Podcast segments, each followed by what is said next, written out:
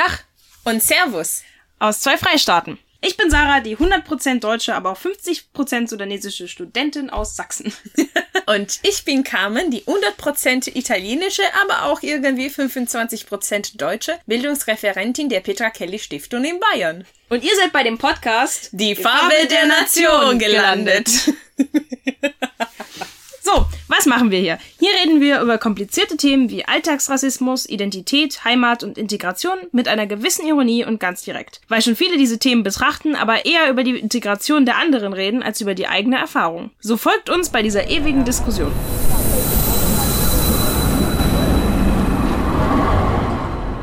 Ja, dann Proste. Äh, für mich mit Tee. Ja, läuft. Ähm, ich spiele hier die Oma. Ähm, wir haben jetzt ein tolles, also die Gelegenheit, äh, mit Henning, Sarahs äh, Freund, zu sprechen. Danke. Hallo, Sarahs Freund. Hallo, Sarahs Freund. Henning T. das ist so wie ein Verdacht Nachrichten. Nee, Quatsch. Aber ich fand's interessant, also wir, wir haben äh, heute mit Sarah darüber gesprochen, dass nach der Europawahl wäre eigentlich ganz wichtig, über unsere europäische Identitätsgefühl zu sprechen. Und ich habe mir gedacht, dass es noch interessanter wäre, das nicht nur zu zweit, sondern auch mit dir zu machen. Mhm. Einerseits, weil Europa ist Vielfalt und je mehr Perspektive wir haben bei dem Gespräch, desto besser. Andererseits, weil ich so ein bisschen mit der Frage einsteigen wollte, ob die Internationalität in der Familie einen Unterschied machte zu den Identität, europäischen Identitätsgefühl. Also fangen wir einfach an. Wie fühlst du dich eher deutsch, eher aus deiner Heimatstadt, eher europäische? Was würdest du sagen? Ähm, also es ist schwierig. Also so, so ein krasses Gefühl von Deutsch oder Deutschland hatte ich eigentlich eher nie so richtig. Wenn, dann habe ich mich schon eher mit äh, Mecklenburg identifiziert. Mhm. Nerven meine Freunde dann auch manchmal mit meinem äh, Lokalpatriotismus oder ich kaufe gerne Käse aus der Region. Wir immer diesen Käse so. Es gibt eine Käsefirma, die halt irgendwie so äh, auch ihren Sitz in Mecklenburg hat mhm. und äh, wir kaufen andauernd diesen Käse. Das fand ich auch am Anfang lustig irgendwie. Ist das gut? Das ist guter Käse. Okay. Können wir Werbung machen? er ist schon, also er ist schon, schon, also ich mag ein paar Sorten auf jeden Fall dazu. Mhm. Aber es ist jetzt, jetzt nicht irgendwie so, dass ich sagen würde, dass das ist die beste Käsemarke der Welt. Aber ähm, okay, ja. genau, ja. Also ich finde es vor allen Dingen halt auch immer sehr interessant, wenn, wenn man sich halt genau darüber nachdenkt, so, so was ist äh, Deutsch eigentlich. Mhm. Also es kann jetzt ja äh, eher vielleicht daher kommen, dass ich sehr viele äh, ich sehr gerne mit Geschichte äh, mir angucke und so weiter und so fort. Und wenn man sich da halt anguckt, so dass doch eher so diese ganzen Fürstentümer und so da so weiter eigentlich ihre eigenen Mini-Identitäten hatten, mm. ihre eigene Geschichte und so weiter und so fort. Also eigentlich die Sachen, wo ja ein Nationalist sagen würde, das macht ja irgendwie das Deutschsein aus. Und äh, wo ich mich frage, wo ist denn da eigentlich so die Gemeinsamkeit? Mm. Also vor allem, weil es ja noch nicht so lange her, dass äh, vor wenigen hundert Jahren oder so konnten sich halt Leute in Norddeutschland überhaupt nicht mit Leuten in Süddeutschland unterhalten, ja. weil die eigentlich zwei völlig verschiedene Sprachen gesprochen haben. Mhm. Ja, ich finde, das, das ist eigentlich die schöne Sache, äh, als Italienerin in Deutschland zu wohnen, weil wir eine ähnliche Geschichte haben. So von Italien ist aus all so winzige oder mehr größere Kleinstaaten entstanden, ungefähr um die gleiche Zeit wie Deutschland. Also wir 1861 und ihr 71 oder in der Richtung. Und genau, ich finde, dass es, es bringt, macht uns eher so ähnlich mit, mit dieser so Lokalpatriotismus und diese komplexe Identität. Das finde ich ganz spannend, dass du was sagst. Und wie ist dein Bezug zu Europa? So auch als Kind, wie bist du auf Europa aufmerksam geworden? Also ich weiß gar nicht genau, wann das war. Also man wächst ja damit halt irgendwie so auf ein Kind muss ja auch erstmal lernen, dass es halt so etwas wie ein Land gibt und dass mhm. es andere Länder gibt. Also ich habe das mit meiner kleinsten Schwester ja auch live miterleben können. Wir haben irgendwann mal einen Globus gekauft und dann hat sie den halt rumgedreht und dann drauf geguckt und mich dann gefragt, so was sind dann diese ganzen Namen und dann hat sie da halt auch die Ländernamen mhm. gezeigt und dann musste ich erst das erklären, so dieses Konzept. Und Also ich glaube, das erste Mal, äh, als ich so richtig klar wurde, dass es etwas wie eine EU gibt, ist, als ich das erste Mal in Dänemark war. Mhm. Und da die Euros, die mir meine Mutter mitgegeben hat, in Kronen umtauschen musste, um da was zu bezahlen. Und dann aber wenige Monate später, als wir in Tschechien im Urlaub waren, war das dann nicht mehr der Fall. Dann konnte ich da mit dem gleichen Geld bezahlen. Das hat mich damals etwas verwirrt, weil ich davor halt gedacht habe, okay, anderes Land, anderes Geld. Mhm. So macht ja Sinn. Aber warum bezahle ich denn jetzt hier mit dem gleichen Geld? Ja, okay, spannend. Und vielleicht als Orientierungsmittel für die Zuhörerinnen und Zuhörer, welcher Jahrgang bist du? Ich bin Jahrgang 97. Okay, Also und ich kann mich auch noch ganz grob daran erinnern, die Umstellung D-Mark auf Euro. okay, cool. Echt jetzt? So alt bist du schon, krass. Ja, ja, äh, das war ja 2001, 2002. Ich weiß halt noch, dass meine Mutter gesagt hat so, wir sollen ein Haus suchen und alle Münzen, die so aussehen, ähm, können wir ihr bringen äh, oder wir behalten sie, je nachdem, was wir halt wollen. Und ich Wow. habe dann natürlich die ganzen D-Mark-Münzen behalten. Bis ich irgendwann gemerkt habe, so, dass ich ja mit denen gar nichts mehr anfangen kann, weil dann hatten wir es auch irgendwann in der Schule. Und dann bin ich aber zur Sparkasse gegangen und habe die Münzen umgetauscht. Hatte dann Euros. Wow, okay. Und, Ja. und Sarah, welcher Jahrgang bist du? 99. 99, okay. Ja, die zwei Jahre mich. im Unterschied machen schon viel. Das ist mir aber auch öfter mal aufgefallen im Gespräch mit Henning, so, dass das doch echt was ausmacht. Aber Ja. auch einfach, weil halt man quasi relativ plötzlich ein Bewusstsein für Mm, Dinge entwickelt. ja. Das ist ja bei Kindern entwickelt sich das ja unglaublich schnell. Ja, und auch sehr Mhm. unterschiedlich. Das ist genauso wie bei mir und Carla. Der ist, also ich bin Jahrgang 89 und er ist Jahrgang 86 und er kann sich an der Mauerfall erinnern, während ich natürlich Ja, kaum auf die Welt gekommen war, als passiert ist, also drei Monate alt, also es ist unmöglich, aber es macht schon viel. Genau, ich, ich wollte das nur so mal äh, klar machen, für wer uns zuhört, nur weil ich denke, dass den Bezug zu Europa ist auch sehr generationsabhängig. Ich habe so ein bisschen das Gefühl, dass meine Generation, so meine Halter, so die erste waren, die wir richtig als Europäer gewachsen sind oder wo mindestens die große Mehrheit sich auch als Europäer fühlt, weil wir so ungefähr die zweite Welle von Erasmus-Studierende sind und die mehr auch im Ausland äh, gearbeitet und, und gelebt oder studiert haben. Obwohl natürlich ist es nicht automatisch. Also ich kenne auch von Statistiken, die sagen, dass beispielsweise die junge Leute in Italien nur jetzt so, und mit jung meine ich bis 84, äh, 24, äh, nur 26 Prozent waren schon im Ausland. Und das finde ich schon krass niedrig. Ich meine, alleine Reisen ist schon sehr wichtig und das bringt schon, schon viel so, so, so für, fürs Gefühl. Aber, ähm, ja, aber zurück zu deiner Identität. Also du hast äh, keine Verwandte, die nicht aus Deutschland kommen oder schon? Also, nee, ich glaube, alle meine Verwandten kommen aus Deutschland und doch alle ungefähr aus der gleichen Region. Okay. Gott, das ist so deutsch. Ist das wirklich? Denkt ihr, dass es so deutsch ist, dass man, also alle aus der gleichen Region kommen? ja, keine Ahnung. Also, ich, also gefühlt irgendwie ja, ich meine, aber ja. Ich Okay. finde es auch bei, bei seiner Familie irgendwie lustig, dass halt alle blond sind. Also, es, es hat jetzt nichts unbedingt mit Deutschsein an sich zu tun, aber ich finde es halt irgendwie witzig. Ja. Aber er hat schon ein bisschen so roter Bart. Rot? Ein bisschen, würde ich schätzen. Also es ist nicht so blond. Jetzt für eine Podcast-Audio-Datei ist jetzt so höchste Audio Inhaltsqualität. Findest du? Also ich könnte anders ausschauen. Nein, ähm, gut, okay, also sagen wir es mal, im Vergleich zu mir ist er sehr blond. genau, das auf jeden Fall, ja. Hm. Kann ich zugeben.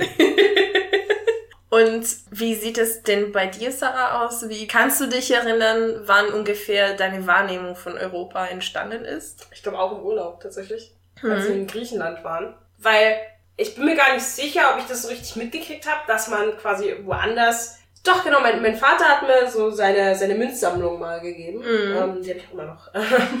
und mit so Geld aus Indien und allen möglichen äh, Sachen, wo er halt überall so war. Und dann habe ich halt quasi verstanden, okay, das heißt also andere Länder, anderes Geld und so. So halt ähnlich wie bei ihm. Und dann waren wir im Urlaub in Griechenland und ich konnte aber halt mit Euros bezahlen, oder beziehungsweise meine Eltern haben mit Euros bezahlt und ich war halt mega verwirrt. Das habe ich halt so gefragt und ähm, dann habe ich aber auch festgestellt, dass die Euros anders aussahen. Also dass da halt so auf der anderen Seite habe ich umgedreht Ja. und dann war da diese Eule drauf und das fand ich super cool. Ähm, ja, das, das war, das war auch wieder so. Ich weiß auch nicht warum, aber irgendwie ist das immer so das Geld, habe ich das Gefühl. Dass so Ja, das ist das Konkreteste, finde ich auch. Ja. Also ich, ich hatte auch schon mal so eine Münzesammlung als Kind. Und als den Euro eingeführt wurde, da war ich in der Mittelschule. Ich kann mich total deutlich dran erinnern. Und, äh, und ich habe am Anfang angefangen, alle auch unterschiedliche Euro-Munze zu sammeln, weil sie einfach so anders aussahen und es ist immerhin so. Aber dann habe ich festgestellt, okay, eigentlich mit diesem Geld könnte ich so, keine Ahnung, mich ein Eis kaufen oder Also irgendwas. mir auch irgendwann habe ich die, ich habe die aufgehoben, dann habe ich die irgendwann halt aber auch wieder so Genau. beim Durchsuchen so, weil ich dann äh, gesehen, oh warte, das kann ich ja benutzen, so ist ein bisschen traurig. eigentlich. Genau, genau, genau. So, dieser Kapitalismus äh, geherrscht. Ja, schlimm. ähm, und. Ah, naja, egal. Ich gieße es. Und gibt es äh, so eine. Was. Also, fühlst du dich jetzt Europäer? Hinzu zu als Mecklenburg-Vorpommern? Oder wie ist deine Beziehung? Ja, also er fühlt mich noch als Europäer. Mhm. Ja, also keine Ahnung, also ich hatte auch irgendwie bisher nie so ein krasses Nationalgefühl. Mhm. Also jetzt nicht, wie ich das bei anderen Menschen irgendwie gesehen habe. Und ja, also ich glaube, ich würde halt eher daher sagen, dass ich mich als Europäer fühle, in dem Sinne, dass ich mir halt sehr Angst und Bange wird, wenn ich daran denke, dass es die Union e- eventuell bald nicht mehr geben wird. Mhm. Oder dass irgendwelche Leute in Deutschland so dumm sind und beschließen, dass wir da austreten sollen. Mhm. Genau, also da bin ich dann sehr dafür, dass man die Union erhält oder halt auch dann noch einen Schritt weiter geht und vielleicht dann einen Bundesstaat draus macht oder so. Mhm. Ja, ja, cool. Und, und was sagst du? Ich meine, ich war schon sehr begeistert, als ich äh, gestern bei euch kam und ihr habt so eine Europaflagge oder den kurz gesagt Poster mit den Europaständchen und du warst so begeistert, dass du, also du Sarah, so die Europawahl deine erste Wahl, in dem du dich beteiligt hast, so als Wählerin. Was hat für dich bedeutet, jetzt mal für Europa wählen zu können? Das war mir sehr wichtig. Also, ja klar, war das halt generell so ein ganz besonderes Gefühl, einfach weil ich halt, das war meine erste Wahl und ich fand es immer doof, nicht wählen zu dürfen. Also schon als ich 16 war, fand ich es immer bescheuert. Mhm. Weil natürlich hält man sich mit 16 für total intelligent und äh, super souverän. Obwohl ich auch jetzt immer noch sage, man sollte Leute ab 16 wählen lassen, aber das ist ein anderer Punkt. Ich finde, also, keine Ahnung, ich finde die Idee Europa halt einfach so schön, dass ich auch darüber hinwegsehen kann, dass es halt schon Punkte gibt, die nicht so gut sind.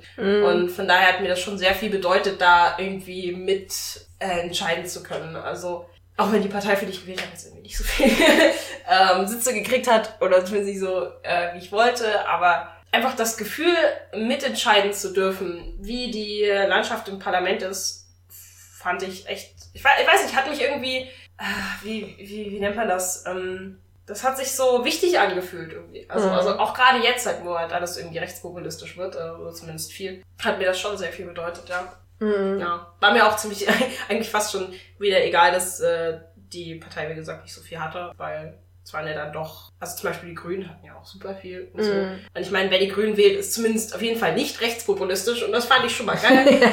und ich habe irgendwie meinen Beitrag geleistet zur, zur Demokratie auch Mhm. irgendwie und das fand ich echt schön. Also Ja, ich fand, ich muss sagen, ähm, mein größtes Problem mit der Europäischen Union war immer als schon überzeugte Europäerin, dass sie keine richtige gute Kommunikation gemacht haben zwischen also den Institutionen und die Bürgerinnen und Bürger. Es gibt schon zwar diese Vertretungen der EU-Kommission und des Parlaments in große Städte Europas, aber was passiert, wenn man auf dem Land wohnt? Die sind auch EU-Bürgerinnen und Bürger und ich fand es immer schade, dass quasi die Medien, also es gibt zwar EU-Medien, aber die sind nicht so häufig geguckt von den Menschen.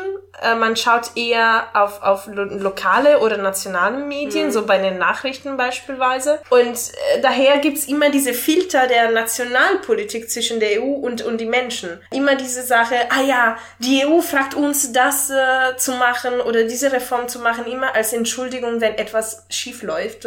Und das passiert europaweit, also es gibt keine einzige Ausnahme. Und ich fand diesmal, diese Kampagne, diesmal wähle ich richtig toll, weil ja, es die. Menschen motiviert hatte, in ihren eigenen so Freundenkreis, äh, Umfeld sich ähm, über die Themen auseinanderzusetzen und auch sich wirklich zu engagieren. Und da finde ich toll, einfach weil Europa ist etwas Persönlicheres geworden und weniger so diese abstraktes Konstrukte da oben weit entfernte. Ja. Und ich finde, dass so zu leben, das Leben ist Politik. Das Privat ist Politik. Und dass, dass sie geschafft haben, die Union eher privat, also in der Wahrnehmung privater zu machen, fand ich richtig toll. Weil ich meine, wie er gesagt hat, so, das Geld, das ist privat natürlich, weil es Naja, jeden Fall. beeinflusst mein privates Leben. Dass man keine Grenzkontrolle hat. Also zumindest die meisten. Zumindest meistens, genau. Ja, die Grenzkontrolle zwischen Österreich und Bayern sind illegal. Äh, übrigens, ähm, Ja, wollte ich nur nur, so. nur so. Es gibt nicht nur zwischen Österreich und Bayern momentan, aber ja. Und ich finde es einfach toll. Ich frage mich aber, wann ich Europäerin geworden bin, weil ich habe die Frage gestellt und ich habe gerade keine Antwort für mich selbst. Naja, meine Mama war schon, ja, aber hm.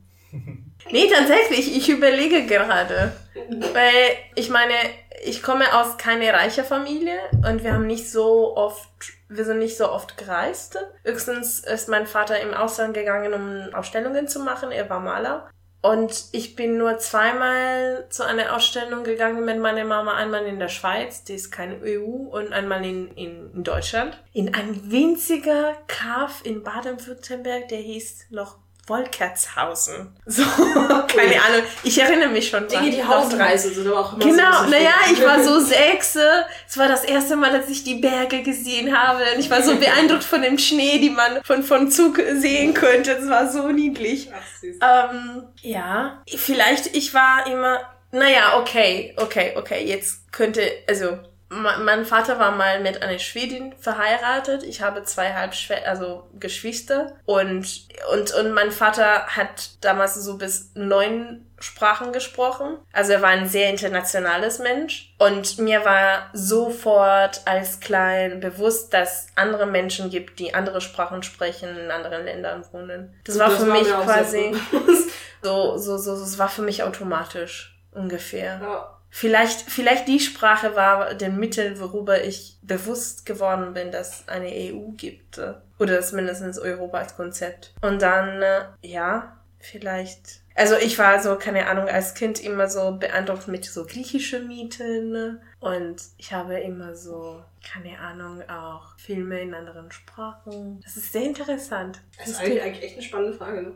ja. So mit Europa. So. Ja, aber auf jeden Fall. Ich finde, Europa, es hat viele Sachen, die man verbessern sollte, aber es ist toll, dass es überhaupt gibt. Und ich fand die Kampagne einfach toll, weil, wie du gesagt hast, jetzt mit der Partei, die du, gewählt hast, ich habe auch die Kampagne mitgemacht und das war für mich eher eine Kampagne, egal was du willst, wählt etwas demokratisch, das pro-europäisch ist. Weil in einem so verknüpftes und globalisierte Welt kann man nicht alleine weitergehen. Es ist auch ein bisschen, wenn man nicht mit dem Idealismus überzeugen kann, mindestens mit dem rationalen Argument, dass alleine sind wir nicht stärker. Im Gegenteil. Selbst, also selbst die Liberalen müssen sich ja eingestehen, also jetzt zum Beispiel so FDP und, und Co. müssen ja sagen, okay, ohne Europa sind wir halt eigentlich verloren im Weltmarkt. Also das, das ist ja selbst, also selbst wenn man nur wirtschaftlich denkt und so Ja. und, und quasi nur seinen eigenen Wohlstand irgendwie im Sinn hat, was ja, Ja. jetzt gerade oft so ist, selbst der muss ja für Europa sein. Also Mhm. es gibt eigentlich keinen besonders logischen Grund, der irgendwie aussagt, okay, Europa ist blöd oder die EU ist doof. Also, aber das merkt man halt auch an den Aussagen von den Populisten. Das ist halt alles nicht logisch. Das ist alles eigentlich ausschließlich auf Gefühl beruhend und auf äh, irgendwelchen. Aber mal zurück zu der Frage. Was verbindet ihr, weil ich, ich finde schon interessant, auch über Symbole zu reden. Was verbindet ihr mit Europa? Möchtest du zuerst? Hm. Also ähm, einige der ersten Dinge, die mir einfallen, sind ähm, halt, vielleicht nicht das so politikwissenschaftlich, aber da fällt mir halt immer sofort ein, so, so äh, repräsentative Demokratie, so der europäische Rechtsstaat und so weiter und so fort. Halt alles so, alles so Sachen, die in anderen Teilen der Welt nicht so verständlich sind und die halt zum Beispiel auch die Europäische Union sehr gut verteidigen kann gegenüber äh, Ländern, wo es gerade am Schwächeln ist, wenn man sich jetzt die Visegrad-Staaten anguckt. Mhm. So, also wo in anderen Teilen der Welt, wenn so ein Land seinen Weg eingeschlagen hat, gibt's ja nichts, was dieses Land dann stoppt, autoritärer zu werden. Und wir hier haben sozusagen nochmal eine Ebene darüber, die sagt, Moment mal, wir haben, wir haben Werte und, und, und es gibt Rechte, die könnt ihr nicht verletzen. Mhm. Mhm. Wenn man so drüber nachdenkt, ja. finde ich toll. Das ist auch für mich so eine Sache als Italienerin, eine der, also ich war schon in der Uni, also auch so politikbewusst und alles, aber es kam äh, von den Europäischen Gerichtshof eine Beurteilung gegen Italien zum Thema äh, Medienfreiheit, weil äh, in den 90er Jahre Mediaset, also den Medienlandschaft von Berlusconi, hatte quasi einen Wettbewerb gewonnen und nochmal, also die damalige vierte Kanal quasi begründete. Und der hätte aber keinen Einspruch dafür gewählt. Also den Wettbewerb ist schief gelaufen. So ein bisschen. Und, und das war für mich schon wichtig, weil ich mir gedacht habe, okay, wenn wir Teil der EU sind, auch wenn wir gerade in eine negative politische Konjunktur uns befinden, wo nicht alles so super läuft, mindestens in meiner Wahrnehmung, kriegen wir das hin. Also es gibt nochmal eine extra Struktur, die uns unsere Rechte, unsere Freiheiten verteidigen kann. Also das konnte ich schon schon mal spüren und ich fand's toll. Und das zweite ist natürlich ja eine Sache der Erfahrungen. Ich habe Politikwissenschaft studiert, ich mache politische Bildung, ich bin natürlich etwas näher dran an der Politik als viele andere Menschen. Aber ich habe meine erste Studienfahrt nach Brüssel gemacht äh, vor zwei Jahren und da habe ich quasi meine Lieblings-europäische Institution kennengelernt und zwar den Ausschuss der Regionen, die kaum jemand kennt, weil es relativ klein ist und naja, nicht unbedeutend, aber hat nicht so viel Macht äh, wie die, wie das Parlament oder die Kommission oder der Rat. Und ich fand's einfach der Typ toll. Der war so überzeugt von seinem Job. Der hat von die Idee der Europa der Regionen gesprochen. Von diese beispielsweise durch den Ausschuss. Sie haben ein Krankenhaus in den Pyrenäenbergen ge äh, gebaut, die die Bevölkerung sowohl in Frankreich als auch in Spanien bedienen kann. Also diese grenzübergreifende Projekte gefordert. Und ich fand das einfach so toll, weil um zurückzuführen, was du am Anfang gesagt hast, unser Identitätsgefühl ist normalerweise tendiert eher auf die lokale Ebene anstatt auf nationale Ebene und dass es auch eine EU-Institution gibt, die das berücksichtigt. Also dann dein privates Leben eher so die Rechte zu beeinflussen mit solche Projekte fand ich einfach klasse. Und also für mich sind Regionen gleich Europa eigentlich, weil die Nationalstaaten machen für mich weniger Sinn. Ich finde es auch interessant, wo du das angesprochen hast, das wollte ich eigentlich vorhin noch mal kurz einwerfen, aber weil, weil du meintest so, dass halt auf den ländlichen Regionen kriegen die Leute das ja eigentlich nicht so viel mit von der Europäischen Union. Da muss ich halt sagen, eigentlich kennen die ländlichen Regionen sehr viel mitbekommen von der Europäischen Union. Also die meisten Menschen müssen eigentlich nur mal so die Augen aufmachen, was in ihrem Dorf passiert. Wenn ich mir halt angucke, in meinem Dorf, wo ich einen Großteil meines Lebens halt aufgewachsen bin, ist in den letzten zehn Jahren relativ viel passiert. Da wurde ein neues Gemeindehaus gebaut. Es wurde ein altes äh, chinesisches Restaurant, was sehr lange, lange, lange leer stand, äh, wurde nochmal neu umgebaut und dann ist da halt ein Arzt reingezogen und eine Kegelbahn und die Kirche wurde neu saniert, es wurden neue Radwege gebaut, äh, beziehungsweise es wurden überhaupt mal Radwege gebaut, so und so weiter und so fort. Und klar, also eigentlich ist unser Dorf sehr wohlhabend, weil wir in der Nähe noch ein Gewerbegebiet haben, was, Mhm. wovon wir Steuern beziehen können. Aber der Großteil von diesen ganzen Geldern und was das überhaupt alles angestoßen hat, dass mal was passiert, sind halt EU-Töpfe, die da Mhm. bedient wurden. Und das heißt, an sehr vielen Stellen in meinem Dorf, dem es jetzt überall so kleine Schilder, also halt wirklich sehr, sehr klein, man muss schon drauf achten, wo dann halt die kleine EU-Fahne steht und dann so, hier wurde mit Mitteln von äh, dem und dem Ausschuss das und das gemacht. So, also es ist sozusagen, und jetzt ist das Dorf plötzlich ein Zuzugsgebiet. Also vorher sind die Leute weggezogen und jetzt äh, entstehen da überall neue Häuser und, und Leute Mhm. ziehen da hin und so weiter und so fort. Und das Dorf wächst wieder. Mhm. Und genau, und also deswegen verstehe ich halt auch immer nicht, wenn Leute fragen, so, was, was bringt denn die EU eigentlich, außer dass ich billiger Urlaub machen kann? Hm.